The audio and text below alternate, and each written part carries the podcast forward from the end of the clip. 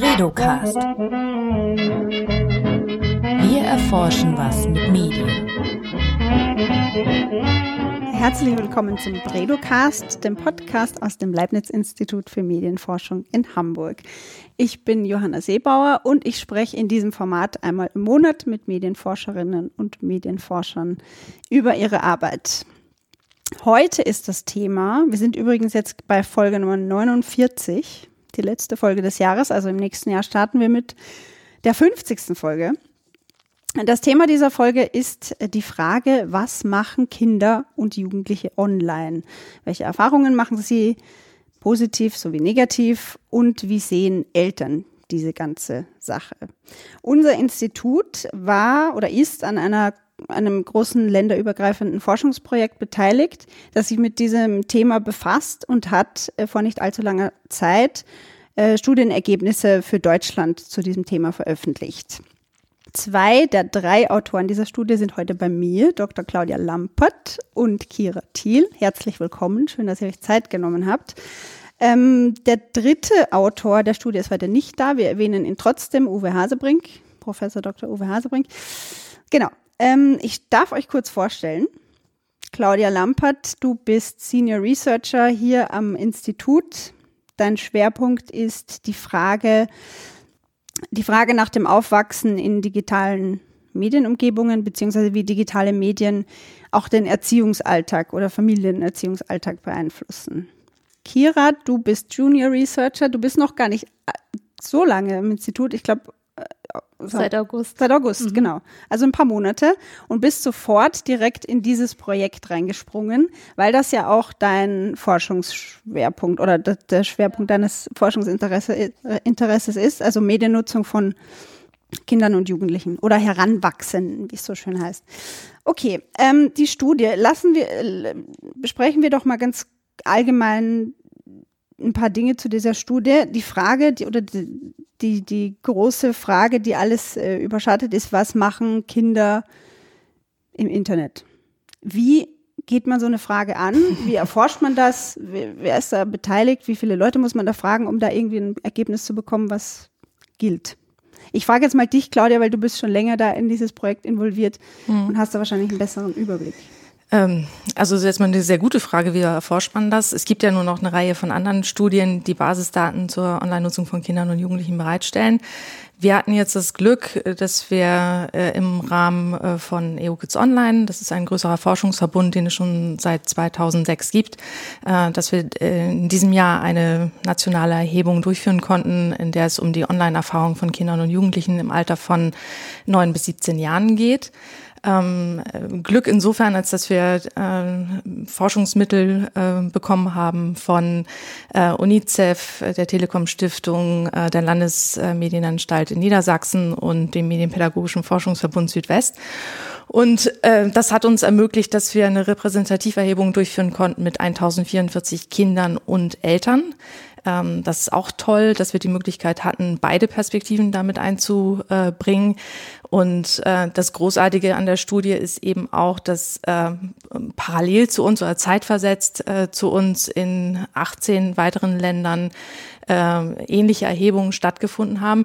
Bei einigen äh, wurden die Eltern nicht befragt, äh, sondern nur die Kinder. Äh, aber äh, gemein ist den Studien, dass sie alle einen äh, Kernfragebogen äh, verwendet haben, ein Kerninstrument verwendet haben, so dass wir auch in ein paar Monaten äh, dann Daten dazu haben werden, wie unsere Daten äh, mhm. im Kontext äh, eines europäischen äh, Vergleiches dann so stehen. Also die Fragebogen, die Fragebögen waren nicht äh, identisch, aber im Kern äh, schon, also es gibt äh, ein Core-Questionnaire, äh, der Fragen umfasst, die tatsächlich äh, identisch sind. Also äh, das basiert auf einem äh, Instrument, das wir 2010 äh, schon äh, im Rahmen einer ähm, europäischen Vergleichsstudie eingesetzt haben und was wir jetzt seit 2010 in mehreren äh, Wellen äh, sehr aufwendig überarbeitet haben und ähm, mit allen Ländern sozusagen äh, abgesprochen haben. Und da haben wir uns dann sozusagen auf so Kernfragen verständigt zur Online-Nutzung, zu den Online-Erfahrungen von Kindern und Jugendlichen,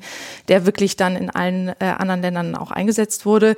Und jedes Land hat aber darüber hinaus noch die Möglichkeit, äh, einerseits ähm, zusätzliche Fragen, aber andererseits auch noch äh, weitere Module äh, zu ergänzen, die auf aktuelle äh, Medienentwicklung mhm. Bezug nehmen. Also die dann auch länderspezifisch Besonderheiten erfassen. Zum Beispiel oder die was damit zu tun haben, ähm, ja, was einfach gerade so auch ähm, so im, im, einfach im Fokus steht oder womit man sich weiter beschäftigen will. Bei uns war das jetzt das Modul Digital Citizenship, okay. äh, das wir mit reingenommen haben. Ähm, äh, das haben jetzt auch nicht alle Länder gemacht. Andere haben sich dann eher für äh, für andere Module entschieden. Zum Beispiel hatten wir noch was zu E-Health oder ähm, äh, ja zu weiteren Themen und ähm, da können wir dann jetzt aber eben dann auch sehen und uns mit anderen Ländern vielleicht dann vergleichen, äh, die das Modul auch mit aufgenommen mhm. haben. Aber im Kern ist sozusagen dieser Core Questionnaire, äh, äh, den alle Länder eingesetzt haben.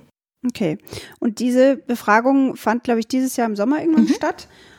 Äh, 1000, über 1000 Leute wurden befragt, Eltern und die dazugehörigen Kinder über die Online-Nutzung der Kinder. Jetzt ist es so, ich habe so nachgedacht, als ich mich jetzt vorbereitet habe auf dieses Gespräch. Ich bin jetzt 31 und als ich das erste Mal online gegangen bin, da war ich wahrscheinlich so 10, 12 Jahre so um den Dreh. Und damals äh, waren so Chatrooms das Coolste, was man irgendwie machen konnte im Internet. Also man konnte da äh, dann mit anonym in so großen Chatrooms halt äh, schreiben. Ähm, und das war's dann irgendwie auch schon. Die Kinder heute ja, für die ist das Internet ganz normal, dass die, die kennen es nicht anders. Ich nehme an, Chatrooms sind jetzt nicht mehr so das, was, sie, was die Kinder heutzutage machen. Was, was machen denn die Kinder online hauptsächlich? Ich frage jetzt mal dich, Kira. Es gibt ja wirklich super viele Dinge, die man im Internet machen kann. Und ähm, dass es wirklich auch so einen extrem alltäglichen ähm, Aspekt hat, im Internet zu sein, zeigt sich ja auch dadurch, dass wir ähm, sehen, dass die Kinder über zwei Stunden am Tag im Internet sind, durchschnittlich. Also ich glaube wow. 2,4 mhm. Stunden. Und dabei hat Aber ähm, mobil oder am Desktop oder? Ähm, hauptsächlich mobil. Mhm. Also das Smartphone stellt schon den ähm, höchsten alltagspraktischen ähm, Nutzungsaspekt dar. Aber über den und das war tatsächlich auch, ähm, Entschuldigung, dass ich da reinkritsche, ja. aber das war äh, tatsächlich auch nochmal so, eine, so eine starke Veränderung gegenüber der Erhebung in 2010.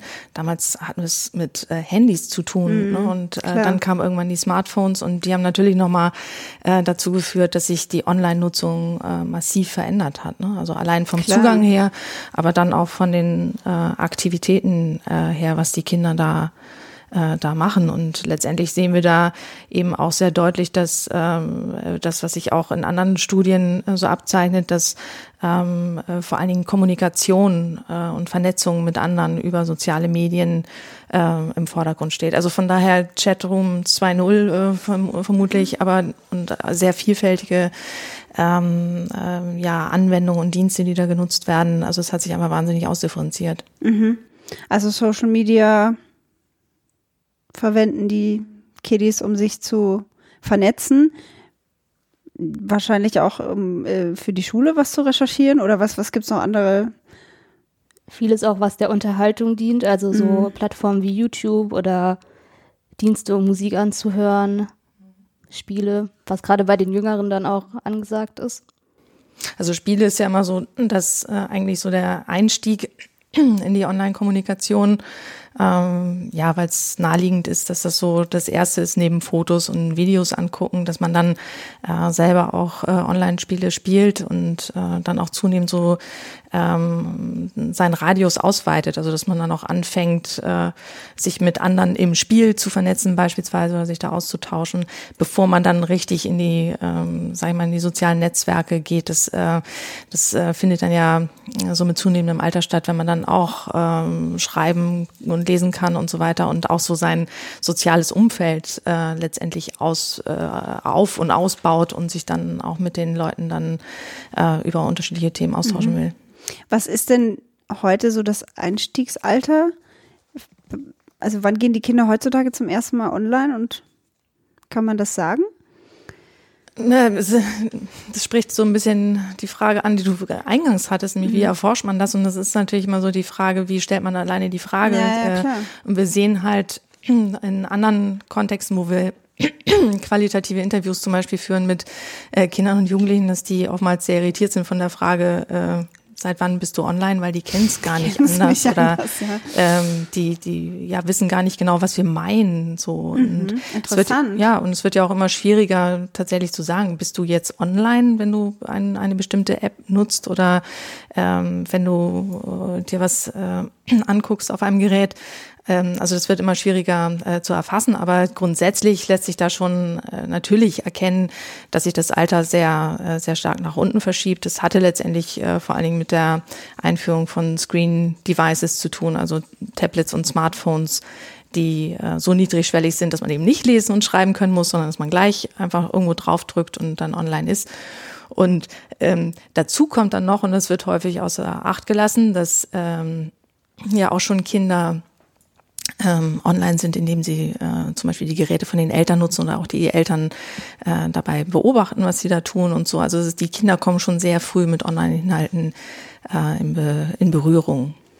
Und ist es dann so, dass dadurch, dass die Kinder jetzt die Welt nicht anders kennen, ähm, außer mit dem Internet, dass sie das Internet dadurch besser verstehen als ihre Eltern? Ist das dann so gegeben? Also wenn man die Eltern fragt, dann sagen die nein, wobei man da auch sehen kann, dass die Eltern von älteren Kindern auch tendenziell die Fähigkeit ihrer Kinder höher einschätzen, mit dem Internet okay. umzugehen. Aber trotzdem schätzen sie sich eigentlich nach wie vor als kompetenter ein. Okay, also ihr habt quasi gefragt, ihr habt die Eltern und die Kinder gefragt, wie, wie sehr sie oder wie, wie hoch sie ihre, ihre Kompetenzen im Internet oder ihre Fähigkeiten da einschätzen. Mhm. Ja, und die Kinder schätzen sich eigentlich auch überdurchschnittlich gut ein, so, ne? Also die meinen schon, dass sie sowohl in technischer Hinsicht, aber auch im Hinblick auf die zum Beispiel Bewertung von Inhalten oder so, dass sie das eigentlich schon ganz gut im Griff haben.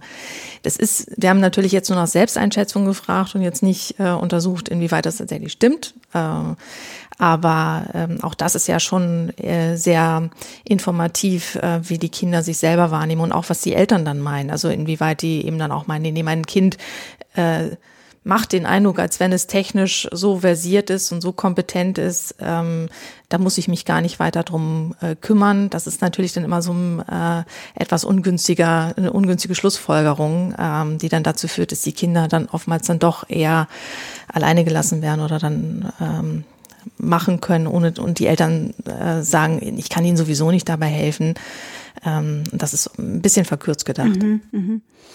Und ähm, wenn Kinder online gehen, dann ist es ja für die Eltern oftmals so ein Grund zur Sorge oder weil, weil Eltern nicht genau wissen, was die Kinder da eigentlich machen.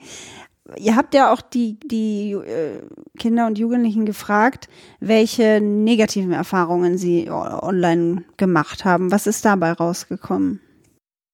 Also tatsächlich ist es ganz interessant zu sehen, weil du jetzt gerade das Stichwort Sorgen in den Raum geworfen hast, dass Eltern im Vergleich zu anderen alltäglichen Problemfeldern internetbezogene Sorgen relativ stark gewichten. Also die machen sich dann zum Beispiel mehr Sorgen darüber, dass ihr Kind ähm, im Internet von Fremden kontaktiert wird, als über darüber, dass es zu viel Alkohol trinkt oder Ach Drogen was. nimmt. Mhm. Internet wird gefährlicher eingestuft als Alkohol. Okay, mhm, interessant. Genau, was aber vielleicht auch daran liegt, dass es eben eher im Alltag Thema ist und also weil man täglich irgendwie online ja. ähm, ist und da potenziell täglich die Gefahr hat. Ja, und ich denke auch schon, äh, dass die Eltern durch die ähm, allgemeine Medienberichterstattung schon sehr sensibilisiert sind dafür, was alles im im äh, Internet an Risiken äh, lauert. Und insofern werden dadurch natürlich auch gewisse Sorgen dann geschürt. Ne? Und was haben die Jugendlichen gesagt, was ihnen so wirklich begegnet ist an negativen Erfahrungen? Also sehr unterschiedlich. Also wir haben äh, offen gefragt und geschlossen gefragt und ähm, ähm, bei den offenen Fragen, da war es erfreulicherweise so, dass nicht so viele Kinder äh, gesagt haben, dass sie etwas äh, Negatives äh, gesehen haben, was sie äh, wirklich belastet hat. Das war schon mal sehr positiv. Ähm, aber unter den Beispielen, die dann genannt wurden, äh, waren sehr unterschiedliche Dinge. Das reichte von äh, Kettenbriefen bis hin zu äh, Videos, wo Tiere gequält wurden, äh, bis hin zu Videos äh, äh, von dem Christchurch-Attentat. Was habe ich noch vergessen? Nackte Personen fanden auch einige ganz schrecklich, ähm, aber natürlich nicht alle. Aber also es zeigte aber eben schon ähm, ganz gut so das Spektrum dessen, was, was manche Kinder als belastend finden, wo andere sagen würden, na ja, nö, damit kann ich umgehen, das ist kein Problem. Und wir haben eben dann offen, äh, äh, nein, geschlossen ähm, verschiedene Risikobereiche abgefragt, die was mit äh, gewalthaltigen Inhalten zu tun haben oder mit Kontaktrisiken, äh, wo wir dann eben auch ähm, Anhaltspunkte bekommen haben, inwieweit Kinder und Jugendliche mit äh, negativen, also oder mit, äh, mit Risiken in Berührung kommen. Und die, die Eltern schätzen diese Gefahren, also äh, sie bewerten diese Gefahren anders als die Kinder. Habe ich das richtig verstanden? Ja, also ähm, was sich schon abzeichnet, jetzt so mal über alles hinweggesprochen, ist, dass ähm, Eltern schon ein, ein anderes Risikoverständnis erstmal haben als die Kinder. Ähm, das äh, fanden wir auch nochmal für uns interessant, weil ähm, äh, wir uns ja im Vorfeld eben auch Gedanken gemacht haben, wie fragen wir bestimmte Bereiche ab und so weiter. Und da zeigte sich dann eben schon auch, äh, dass, ähm, äh, dass die Kinder manche Dinge, die wir als Erwachsene als Risikorahmen ähm, äh, irgendwie doch offensichtlich anders äh, bewerten. Das zeigte sich eben zum Beispiel sehr deutlich an dem Beispiel ähm, sexuelle Inhalte ähm, wo so die Erwachsenenperspektive mal ist, äh, das ist ein Risiko und die Kinder können da irgendwie ähm, in, äh, desorientiert werden beispielsweise, ähm, wo äh, die Daten aber eher den Eindruck vermitteln, als wenn das für Kinder, als wenn das Internet für Kinder schon eigentlich eher ein Orientierungsangebot ist im Hinblick auf sexuelle Themen und Fragestellungen, die sie im Rahmen ihrer äh, Entwicklung beschäftigen, womit sie sich auseinandersetzen. Und ähm, gerade bei den Jungs haben wir dann gesehen, äh, dass die häufiger mit sexuellen äh, Darstellungen in Berührung kommen oder auch danach suchen und dass sie dann auch schon auch äh, eher angeben, dass es ihnen gefallen hat. Also dass es jetzt nicht als belastend wahrgenommen wird, das ist bei den Mädchen ein bisschen anders, aber ähm, dass die Jungen schon noch eher ähm, ja, äh, Gefallen daran finden und auch ähm, äh, das gezielt aufsuchen. Das war das eine Beispiel. Und das andere, was uns eben auch noch aufgefallen ist, ist das Thema äh, Kontakt mit äh, Fremden. Es gibt so diesen Bereich Stranger Danger, dass Eltern äh, die Sorge haben, dass ähm, Kinder übers Internet äh, von Fremden kontaktiert werden, ähm, äh, und dann ähm, aufgefordert werden, sich mit den Personen ähm, privat zu treffen, also offline zu treffen. Ist für Eltern natürlich äh, der, das Superrisiko, ne? ähm, weil sie dann äh, natürlich Sorge haben, dass dem Kind da was passiert.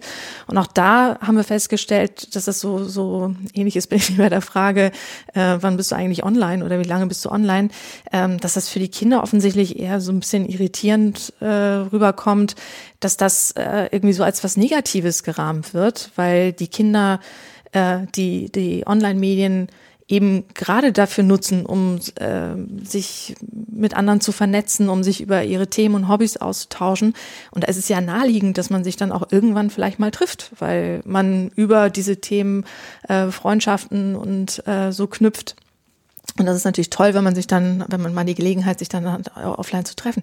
Das heißt, es muss jetzt nicht immer der äh, fremde, düstere, wie auch immer sein, äh, der, ähm, vor denen sonst früher mal vor den Kindern früher gewarnt wurden, ähm, sondern ja, das kann einfach eben auch äh, einfach nur Spaß machen. Ja, das ist schon interessant, weil wenn man, ähm, ich glaube, ich, ich, ich wäre da jetzt auch eher so, wenn, wenn du mir sagst, ja, fremde Leute aus dem Internet treffen, dann ähm, also wenn Kinder das machen, dann denkt man auch eher erstmal, okay, das könnte, äh, werden die möglicherweise entführt. Aber klar, über Online-Spiele oder in, in, über soziale Netzwerke lernen, die ja auch Gleichaltrige kennen. Ja, eben. Was genau. für sie total positiv ja. äh, sein kann. Und also da merkt man eben auch, dass sich da nochmal viel gewandelt hat, weil die Kinder äh, die sozialen Medien eben sehr intensiv und auch schon sehr früh nutzen, um sich mit Gleichaltrigen oder Gleichgesinnten äh, dann auszutauschen und zu vernetzen. Mhm. War denn Cybermobbing ein Thema? Ja, das ist natürlich auch eins der zentralen äh, Risiken. Ähm, wir haben aber auch äh, mit Erfahrungen äh, aus der ersten Studie dieses Themenfeld versucht, ein bisschen breiter äh, zu fassen. Also weil das Thema Cybermobbing eh auch äh, nicht so ganz einfach ist. Ähm, allein schon so von der, von der Begrifflichkeit her, was fasst man da drunter? Wann ist es jetzt eigentlich Mobbing? Es wird ja sehr schnell immer so äh, dieser klassische Mobbing-Begriff äh, so auf Cybermobbing übertragen und man sagt auch sehr schnell, da wird jemand gemobbt oder ich will, werde gemobbt und so weiter. Und ähm, äh, wir haben halt versucht, es etwas breiter äh, äh, zu fassen. Also ähm, wir haben danach gefragt, ob Sie gemeines oder verletzendes genau. Verhalten erlebt, erlebt haben. Genau, und auch gefragt, ob sie es offline erlebt haben und oder online. Äh, und da war dann schon auch äh, eigentlich der spannende Befund dabei, dass es ähm, eben nicht so ist, dass jetzt sich, äh, dass es jetzt plötzlich alles online stattfindet, sondern äh, dass solche Verhaltensweisen überwiegend eigentlich immer noch Auch offline, genau, immer noch so. offline mhm. äh, stattfinden, ja.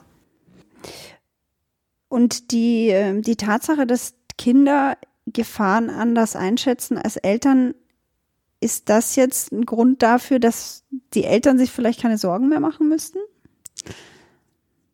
Weißt du, was ich meine? Also, dass, äh, dass Eltern zwar, dass Kinder zwar die, die Gefahren anders einschätzen, sie aber trotzdem noch eine Gefahr für sie darstellen. Also auch wenn die jetzt sagen, ja, ähm, sexuelle Inhalte finde hm. ich gut, die verstören mich nicht. Ähm, Du meinst, wenn die sozusagen, wenn jetzt der Eindruck entsteht, die kommen damit eigentlich klar, ja, dann genau. muss mir keine Sorgen mhm. machen. Ähm, das wäre natürlich äh, eine schöne Entlastung für die Eltern, aber ähm, wir haben äh, darüber hinaus eben durchaus die Kinder auch gefragt, ähm, äh, wie sie denn eigentlich äh, mit äh, Situationen, die für sie dann eben schon auch äh, schwieriger sind, wie sie damit eigentlich umgehen oder wen sie dann auch als Ansprechpartner äh, haben. Und ähm, da sieht man dann eben schon, dass die Eltern ähm, äh, eine wichtige Rolle spielen, aber dass, ähm, äh, dass da durchaus noch äh, viel Unterstützungsbedarf äh, äh, seitens der Eltern da ist. Und ähm, dass man wiederum den Eltern dann eigentlich auch Möglichkeiten aufzeigen sollte, wie sie äh, dieser Unterstützung äh, nachkommen können. Also dass es eben nicht reicht zu sagen, ach nee, die kommen da schon damit klar, ich schätze sie sowieso als kompetent ein, ich lasse das einfach jetzt mal laufen. Also das wäre tatsächlich die, die falsche Schlussfolgerung, mhm. die man ziehen sollte. Und wie war da eure Erfahrung? Reden Eltern mit ihren Kindern da intensiv drüber, was die Kinder so online machen den ganzen Tag? Oder ist das so, so eine so ein Blackbox für die Eltern? Ja, doch. Also es ist schon so, dass Eltern mit ihren Kindern auch darüber sprechen und ähm, da muss man dann auch ein bisschen unterscheiden, wie genau die Kommunikation darüber funktioniert, weil es eben so ist, dass aus den Daten so ein bisschen der Eindruck entsteht, dass Eltern da schon immer noch so ein bisschen schauen, okay, wie kann ich jetzt mein Kind für die möglichen Gefahren sensibilisieren? Und tatsächlich wäre es aber wünschenswert, wenn auch so diese gemeinsame Nutzung vielleicht so ein bisschen stärker ähm, noch integriert würde in den gemeinsamen Alltag. Oder dass man eben auch die Kinder ermutigt, ähm, neue Dinge auszuprobieren, vielleicht auch das Aktivitätenrepertoire noch zu erweitern mhm. und nicht nur Spiele zu spielen, sondern vielleicht auch mal zu gucken, okay, wie kann man das Internet für politische Partizipation oder sowas nutzen. Mhm. Also das haben wir tatsächlich bei äh, sowohl bei Eltern als auch äh, mit Blick auf die äh, Frage, welche Unterstützung so Schule leisten kann, so in beiden Bereichen festgestellt, dass der Fokus, wenn dann eher dann doch auf Regeln und eher so Sicherheit und und äh, sowas äh, liegt und weniger äh, so auf dem äh, auf der Frage, wie man ähm, welche Potenziale das Internet eigentlich bietet äh, für ähm, zum Beispiel das Thema Beteiligung. Mhm. Und da könnte man ja eben auch sich nochmal. Also politische Partizipation meinst du jetzt, oder? Äh, zum Beispiel mhm. ist ein, äh, ein Thema, aber das kann ja auch ähm, eine kreative Beteiligung sein, wie auch immer, aber im Prinzip so, dass man äh, den, den Kindern auch mal aufzeigt, Mensch, äh, was, was bietet das Internet eigentlich für Möglichkeiten und wofür kann ich das eigentlich noch nutzen, mhm. um meine Sicht nach außen zu tragen. Mhm. Und also ist es generell so, würdet ihr sagen, dass die, die Eltern eher das Gefühl haben, sie müssten äh, ihre Kinder irgendwie im Zaum halten und das Internet reglementieren für die Kinder, anstatt dass sie es, ähm, dass sie sie dazu ermutigen, es zu verwenden für bestimmte Dinge? Also der Eindruck entsteht ähm, äh, und kommt, glaube ich, auch nicht von ungefähr, weil viele Eltern jetzt auch gar keine Idee so richtig haben, was sie jetzt noch da äh, tun können, weil mit weil es ja eben so ist, dass aus Sicht der Eltern die Kinder ja schon eigentlich mehr machen, als sie selbst können. Also für die Eltern wirkt es vielleicht eben auch schon mhm. so, als wenn also die. haben die das Gefühl, dass die Kinder die Internet-Experten sind und sie selber nur so. Schon. Ja. Also mhm. äh, gerade eben auch in technischer Hinsicht, ne? also dass sie ähm, da viel tun. Die Eltern wissen zwar nicht, was die Kinder tun, aber sie haben den Eindruck, äh, sie tun viel und sie kennen sich aus und die sind äh, nutzen alle möglichen Dienste und insofern denken sie schon, dass sie ähm, äh, da kompetent sind. Und da fehlt es dann natürlich auch an Ideen und Anregungen äh, für Eltern, beziehungsweise es fehlen, die fehlen nicht. Es gibt ähm, ganz viele äh, tolle Projekte und äh, Angebote, wo Eltern äh, sich Anregungen holen können, aber ähm, der Impuls fehlt letztendlich dann zu sagen, ach Mensch, äh, äh ich äh, setze mich mal äh, damit auseinander, was man eigentlich mit dem Internet auch noch äh, jenseits von Kommunikation und Spielen vielleicht machen kann. Mhm. Stichwort Sharenting. Ähm, die Eltern sind ja auch gerade, wenn sie äh, äh, kleine Kinder haben und gerade Kinder bekommen haben, nicht zurückhaltend, was äh, das Teilen in sozialen Netzwerken betrifft. Ich glaube, ihr habt ja zu diesem Thema auch äh, gefragt, die Kinder und die Eltern, was sie von dieser ganzen Sache halten. Was waren denn da die Ergebnisse? Also da war jetzt eigentlich das Spannende eben, dass wir diese beiden Perspektiven hatten und ähm, äh, wo sich, äh, also es zeigte sich schon, dass ähm, äh, bei den Eltern der Anteil ähm, äh, größer war äh, derjenigen, die gesagt haben, na, sie haben schon mal Bilder von ihrem Kind geteilt, ohne es um Erlaubnis zu fragen. Bei den Kindern fiel er ein bisschen niedriger aus, was äh, auch äh, verständlich ist, weil äh, die, die Kinder mitunter manchmal gar nicht wissen, was ihre Eltern da noch alles geteilt haben und so. Ähm, also das konnte man schon ganz schön sehen. Und äh, bei den Kindern haben wir eben auch noch gefragt, äh, wie sie das eigentlich finden. Und äh, da zeigte sich eben schon, ähm, dass äh, die Kinder, auch wenn es jetzt nicht so viele waren, die davon betroffen waren, aber dass die Kinder das jetzt äh, nicht unbedingt gutheißen oder nicht alle Kinder es gutheißen, dass die Eltern das tun und dass schon auch einige verärgert sind, ähm, dass die Eltern das machen, ohne sie zu fragen oder dass sie sie auch äh, dann gebeten haben, äh, Inhalte wieder äh, runterzunehmen. Ne? Und ähm, das war für uns jetzt auch nochmal ein äh, ganz spannendes Ergebnis, einfach dahingehend, dass äh, das für uns so ein Hinweis darauf ist, dass zum Beispiel eben auch eigentlich durch äh, vielleicht unbedachtes Verhalten äh, jetzt von Eltern ähm, auch ungewollt äh, letztendlich Risiken äh, für Kinder entstehen mhm. können, äh, weil äh, ja eben die Eltern dann diejenigen sind, die Bilder äh, ungefragt im Netz teilen. Und das ist, glaube ich, ein Punkt, ähm, da, wo man wirklich nochmal stärker Eltern äh, sensibilisieren äh, sollte. Äh, nicht nur Eltern, sondern äh, auch, äh, also eigentlich alle Internetnutzerinnen und Nutzer, dass äh, es sich äh, nicht gehört, äh, Bilder von anderen einfach so zu teilen. Aber äh, ja, ich glaube, ähm, El bei Eltern und Großeltern wäre es gut, sie einfach nochmal besonders äh, dafür zu sensibilisieren. Und ich sehe es auch ein bisschen als Chance, auch da mit den Kindern ins Gespräch zu kommen. Jetzt vielleicht noch nicht mit den ganz Kleinen, logisch, aber ähm, das ist ja manchmal ein bisschen schwierig. Ähm, aber dass man das auch mal als Anlass nimmt, um jetzt in der Familie darüber zu diskutieren, wie geht man eigentlich mit, äh, ja, mit äh, persönlichen Inhalten auch um und ähm, das ist ja gleichzeitig dann auch eine, auch wiederum ähm, eine, ähm, ja, eine Strategie oder eine, ein Ansatz, um Kinder auch dafür zu sensibilisieren, wie sie sich eigentlich äh, korrekter im Internet dann äh, verhalten. Mhm. Vielleicht noch eine Abschlussfrage. wenn ihr beide jetzt so eine Handlungsempfehlung geben müsstet für, für Eltern oder ähm, auch die Kinder, wie man das Internet gemeinsam ähm, gut nutzen kann, wie würdet ihr das beschreiben?